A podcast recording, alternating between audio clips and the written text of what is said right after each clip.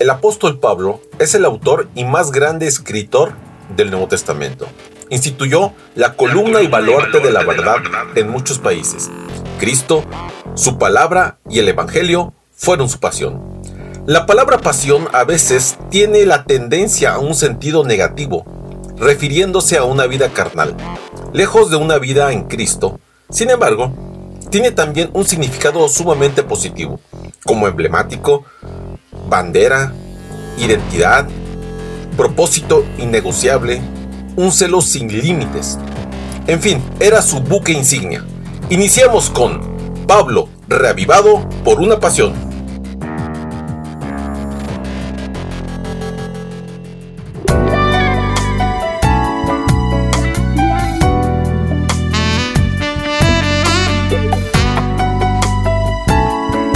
¿Qué tal familia y amigos? El día de hoy tengo el gusto de compartir las meditaciones sobre el apóstol Pablo tituladas Reavivado por una pasión.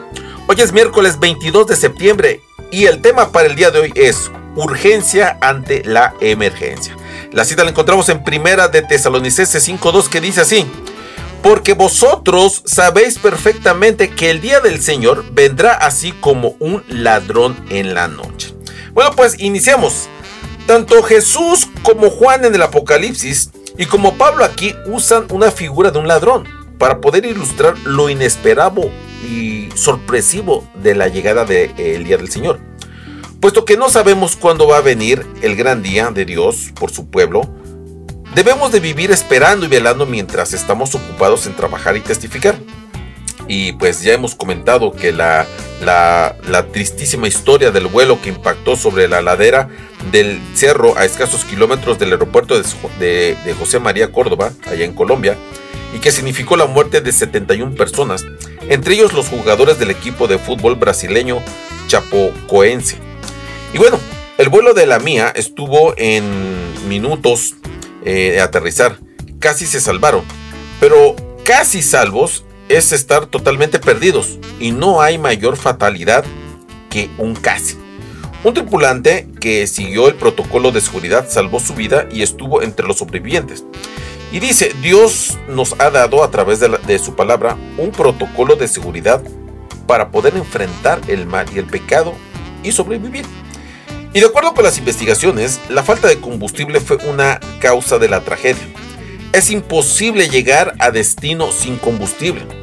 El sueño de todos es llegar al destino seguro. Es imposible sin la provisión adecuada de energía necesaria. Aquí entonces la gran diferencia entre las vírgenes que participaron de la gran fiesta de bodas y de las que no lo hicieron. Entre las últimas, pues estas no tenían aceite suficiente para sus lámparas. Por eso, es imposible movernos y llegar al destino anhelado sin combustible. Y Jesús en su propia experiencia nos aseguró de que no solo de pan vive el hombre, sino de toda palabra que sale de la boca de Dios.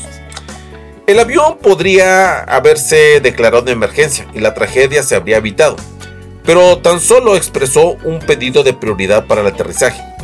Este mundo de pecado es a todas luces un mundo declarado en emergencia. La imagen de Dios en el hombre, en su estado original, ha sido totalmente desvirtuada. La mayor y más urgente de todas las necesidades es la de un revivamiento de la verdad y piedad en nuestro medio.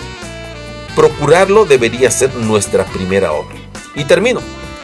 Ya no es suficiente que encaremos las cosas que Dios, eh, de Dios a manera de, prioridad, de, de una prioridad.